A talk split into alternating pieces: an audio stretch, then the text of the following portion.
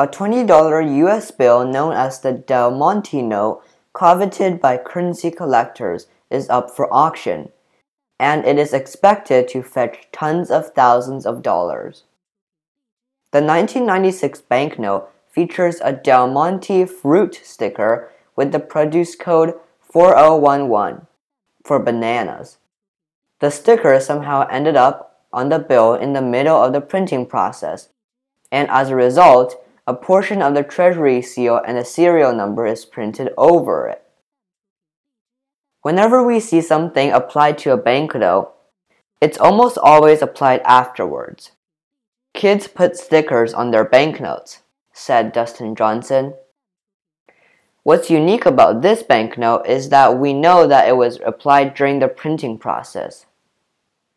The Del Monte note will be auctioned off on January 22nd, and the auction will be streamed on Heritage Auctions website.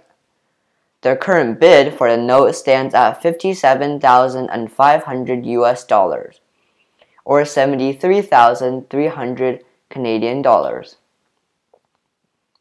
Once a buyer's premium is applied, the total cost comes to 69,000 US dollars or 88,000 Canadian dollars.